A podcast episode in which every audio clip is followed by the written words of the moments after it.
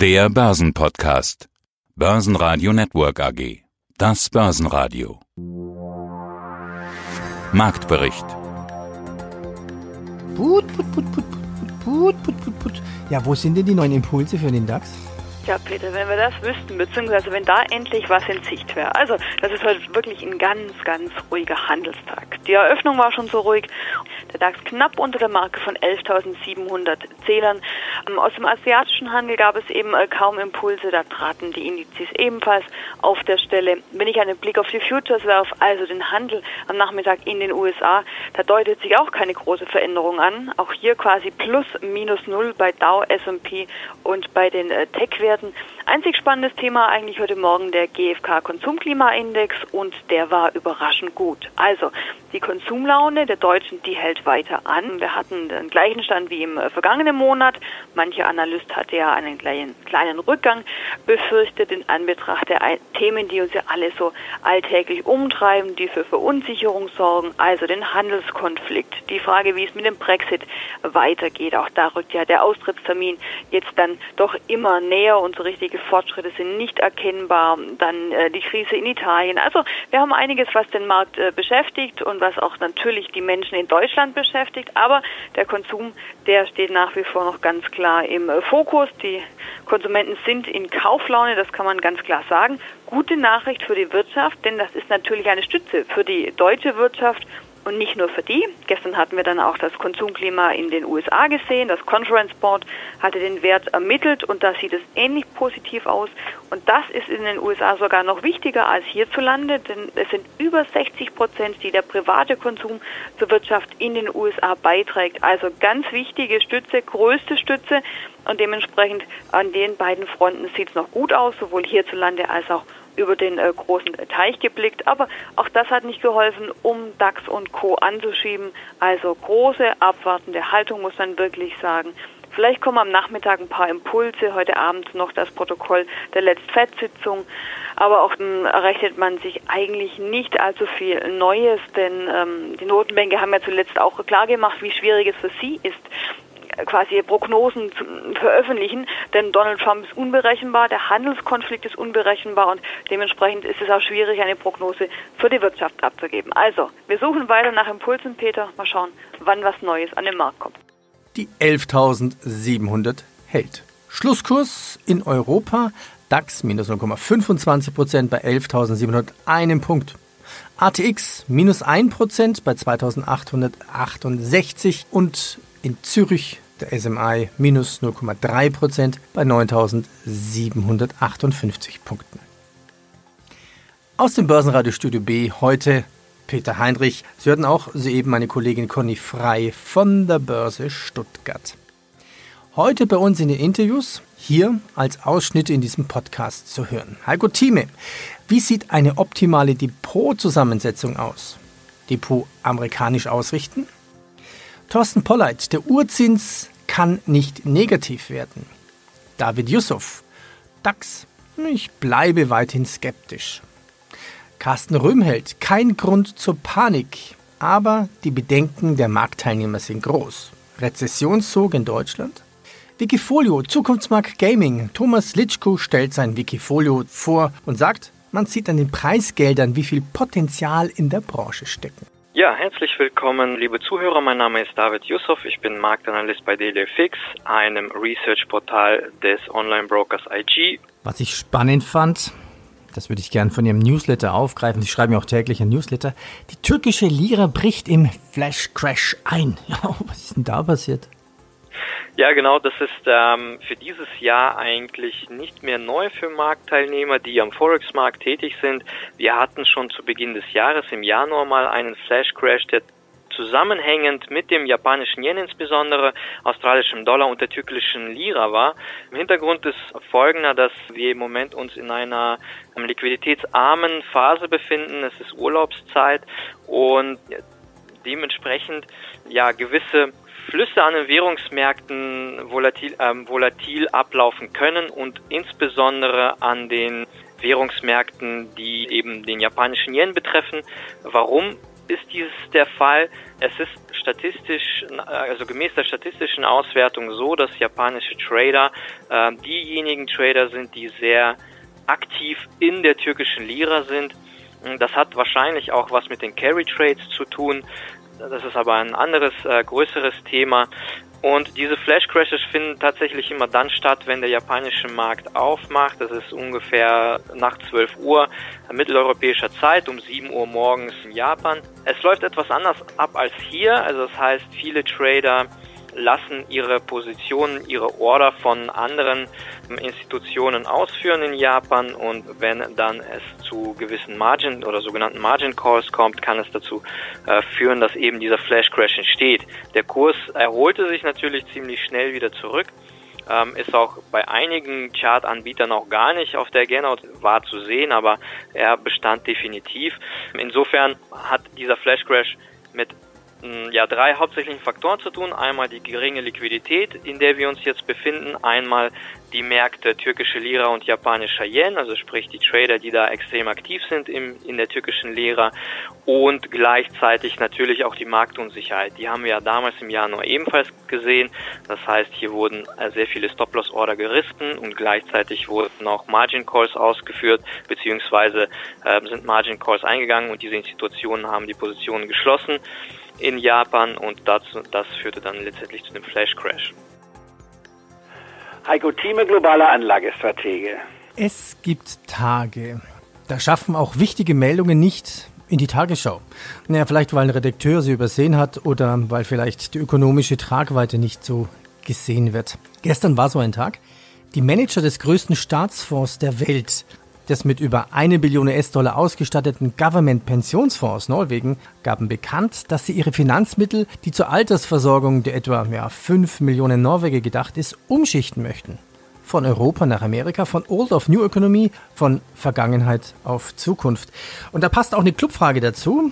Das Clubmitglied schreibt, Herr Thieme, auf welchen Wachstumsunternehmen Schrägstrich Aktien setzen Sie? Und sollte man bezüglich der ablaufenden deutschen Wirtschaftsaussichten besser sein Depot amerikanischer machen? Sehr gute Frage.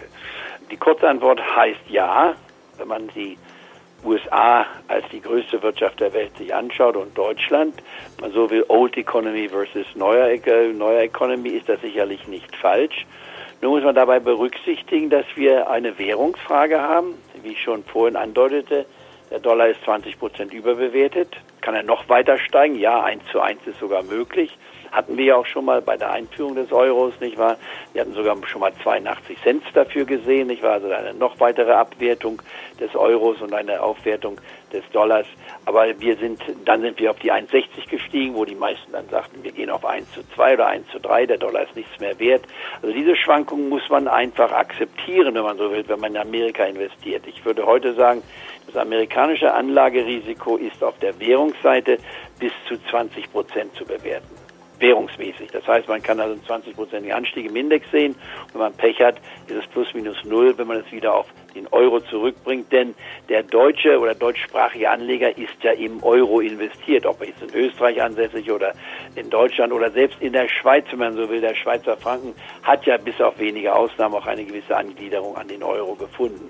Sodass man hier also sagen muss, Währungsrisiko ist das Erste. Das Zweite ist, was für den Dollarbereich spricht, ist die Innovation, die wir in Amerika haben. Der Unsicherheitsfaktor ist die politische Verunsicherung, sprich Donald Trump. Donald Trump ist auch in einer Situation, wenn er also die Dinge nicht richtig in die Hand bekommt und äh, weiter hartsinnig bleibt, was ich bezweifle, denn er will ja wiedergewählt werden, aber wenn er tatsächlich sich total irrt in seiner Handelsstrategie, die ich absolut falsch nenne, die äh, singuläre Verhandlung nicht wahr mit Staaten ist, das sehr unproduktiv, weil sie wenig Übersicht verschafft, wenig Klarheiten bringt, wie wir sehen, zwischen Deutschland, USA und China, dass BMW zum Beispiel bestraft wird, obwohl es in Amerika produziert und zwar prächtig, mächtig produziert und dann noch nach China exportiert, also in beiden Seiten der amerikanischen Handelsbilanz gegenüber Deutschland und auch China hilft, wird es doppelt bestraft, ich war mit Sonderzöllen, wenn sie jetzt kommen sollten von chinesischer Seite. Und gleichzeitig droht Trump immer noch mit Sonderzöllen gegenüber der deutschen Seite. Also eine verwirrende Politik, die Unternehmen Unternehmen unheimlich vorsichtig machen lässt, nicht wahr? Und verunsichert, wenn man so will. Aber wenn man mal Trump beiseite schiebt. Das war ein kleiner Ausschnitt aus dem Heiko Thieme Club. Mein Name ist Thorsten Polleit, ich bin der Chefökonom der Degussa. Einer der Argumente der Goldgegner war ja immer, Gold liegt nur rum und macht keine Babys. Spannend ist es ja, dass es mittlerweile genau umgekehrt ist. Geld verliert an Wert, ja, und Gold behält Wert. Ist Goldgeld jetzt neu am Glänzen? In der Vergangenheit war es so, dass man mit Bankeinlagen einen Zins verdienen konnte und insofern war das Goldgeld natürlich benachteiligt, denn auf Gold verdient man keine Zinsen. Mittlerweile sind allerdings die Zinsen abgeschafft für Bankeinlagen und es ist sehr unwahrscheinlich, dass sie wiederkommen. Das gilt insbesondere hier im Euroraum. Dem Sparer drohen ja Negativzinsen, also wahrscheinlich künftig wird die Bank die Kontoführung belasten mit einem Negativzins und vor diesem Hintergrund erstrahlt, wie ich meine, natürlich das Goldgeld umso mehr. Denn Gold ist ja letztlich tatsächlich ein Wertaufbewahrungsmittel. Es ist gewissermaßen auch das beste Geld, was die Menschheit bisher hatte. Und langfristig zeigt sich eben auch, dass Gold seine Kaufkraft behält im Vergleich zum ungedeckten Papiergeld. Ich will an der Stelle vielleicht einige wenige Zahlen nennen. Seit Einführung des Euro im Januar 1999 bis heute, gemessen an den Konsumgüterpreisen, hat der Euro etwa 30 Prozent seiner Kaufkraft eingebüßt. Bewertet man die Kaufkraft des Euro anhand der Häuserpreise im Euroraum, beträgt der Wertverlust sogar schon 46 Prozent. Und in US-Aktien gemessen ist die Kaufkraft des Euro um etwa 61 Prozent gefallen, während Gold in diesem Zeitablauf seine reale Kaufkraft erhöht hat. Und ich glaube, dass äh, dieser Vergangenheitsbefund eben wegweisend ist für die Zukunft. Das Goldgeld ist eine der wenigen Möglichkeiten, seine Werte aufzubewahren. Ja, wir haben noch ein paar Tage und dann ist es schon wieder soweit. Dann wird entschieden über die Zusammensetzung der Indizes. Das wird am 4. September der Fall sein. Also das ist nächste Woche, also nicht mehr viel Zeit bis dahin. Und der Stahl- und Industriekonzern könnte möglicherweise aus dem DAX ausscheiden, also aus der ersten Börsenliga. Dabei gehört Thyssen sogar zu den Gründungsmitgliedern des Index, aber diese Tradition hilft in dem Fall auch nicht, denn wer bei der Marktkapitalisierung oder beim Börsenumsatz nicht mehr zu den Top 40 gehört, der kann den Regeln zufolge aus dem Leitindex fliegen. Und bei beiden werden sieht es für die Essener mittlerweile schon nicht mehr so gut aus und dementsprechend könnte es eben sein, dass sie die erste Börsenliga verlassen. Mögliche Nachfolgekandidaten könnten dann der Triebwerksbauer MTU oder der Immobilienkonzern Deutsche Wohnen sein. Die könnten den DAX ablösen und und für ThyssenKrupp ist natürlich das äh, natürlich eine Prestigesache in der ersten Börsenliga zu sein, aber es könnte auch weiteren Druck auf den Aktienkurs ausüben, wenn sie tatsächlich den DAX verlieren, denn dann müssen ja beispielsweise äh, passive, passive Indexfonds ähm, quasi umsortieren. Das heißt, sie müssten dann die Aktie von ThyssenKrupp aus ihrem Portfolio werfen. Ähm, das heißt, da kommen weitere Aktien ähm, auf den äh, Markt. Ähm, das würde den Kurs vermutlich drücken. Also ähm, wenn Sie die erste Börsenliga verlassen, wäre das auf jeden Fall ähm, eine sehr schlechte Nachricht, sowohl für die Aktionäre als eben auch für das Unternehmen selbst. Hallo, mein Name ist Thomas Litschko. Ich bin Trader auf der Plattform wikifolio.com und betreue das äh, Wikifolio Hashtag Future. Let's go to Future. Hashtag Future, so heißt ein Wiki-Name. Ideen, Technologien, Visionen. Das sind die Themen. Das sind auch die Themen, woraus Gaming besteht. Und das passt ja wunderbar zusammen. Aktuell lief ja die Gamescom Womit die Branche die Gamer künftig beglückt und an die Bildschirme festen will, ja, ist auf dieser Gamescom zu sehen. Was gibt es denn da für Trends? Also aktuell, besonders auf der Gamescom, waren so zwei Trends, die ich besonders interessant finde. Cloud Gaming und dass die Entwickler immer mehr die Spieler und die Community in die Entwicklung der Spiele mit einbeziehen. Zum ersten Punkt Cloud Gaming. Zum Beispiel hat Google jetzt ihren Service vorgestellt, Stadia. Das heißt, jeder Gamer kann jedes Spiel auf jeder Plattform spielen. Das heißt, man braucht keine Hardware mehr, sondern die Hardware wird über die Cloud gestellt. Und so kann jedes Spiel, was neu rauskommt, von jedem Gamer auf jeder Plattform, sei es Fernseher, Rechner, Laptop, Handy, gespielt werden. Und so ist, glaube ich, auch wie beim Mobile Gaming ein Markt, der für jeden sehr großes Potenzial hat, da jeder ihn äh, nutzen kann. Ah, und, und, und, und, wie verdient dann äh, Google damit Geld? Also kommen die Spiele dann auch von Google oder sind es dann Kooperationen mit, mit Spieleherstellern? Genau, sowohl als auch. Es ist quasi wie das Netflix-Prinzip, man bezahlt monatlich und man bietet eigene Spiele an, als auch externe Spiele, die halt dann eingekauft werden und angeboten werden. Man muss natürlich auch ein gewisses, eine gewisse Qualität und eine Quantität anbieten können, um halt die Gamer anzulocken und sie auch zufriedenzustellen. Und das zweite Thema, was gibt es da für Details? Zum zweiten Thema, also hat man jetzt die letzten Monate und Jahre schon gesehen, dass die Entwickler, besonders auch kleine Indie-Entwickler, zum einen die Gamer und Spieler mit einbeziehen, indem sie Geld einsammeln über Crowdfunding, als auch über zahlreiche Tests sofort Ideen der einzelnen Spieler versuchen umzusetzen, um so das Spielerlebnis von Anfang an am besten zu gestalten, dass man nicht ein fertiges Produkt raushaut, was man selber als Entwickler für super hält, aber dann mit der Community schon nach den ersten Wochen gehatet wird, sozusagen, sondern man versucht direkt die Community mit einzubinden und so den Erfolg zu steigern. Mein Name ist Carsten Röhmheld, ich bin Kapitalmarktstratege von Fidelity International. Rezession. Kein Grund zur Panik?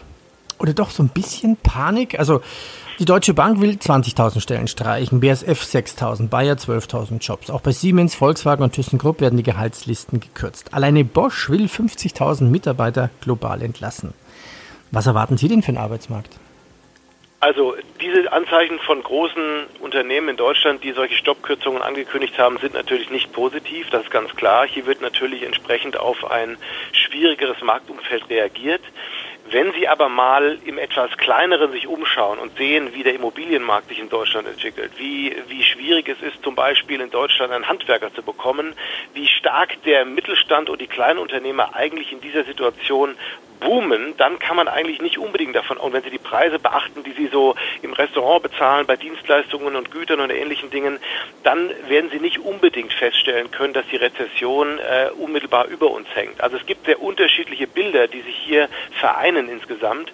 Und wir sind natürlich, sagen wir mal, im Weltkonzern oder im Welt, in der Weltbeobachtung nur ein relativ kleines Rad, an dem wir drehen. Wir sind sehr stark eben von anderen Faktoren abhängig, also zum Beispiel der Automobilmarkt.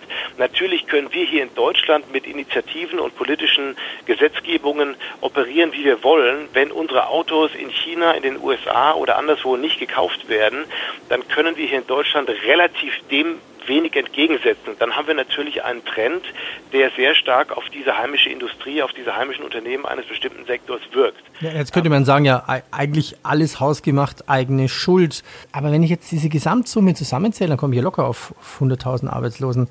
Quote mehr wahrscheinlich in Q4. 100.000 Arbeitslose mehr. Naja, ja. ist das viel? Ist das wenig?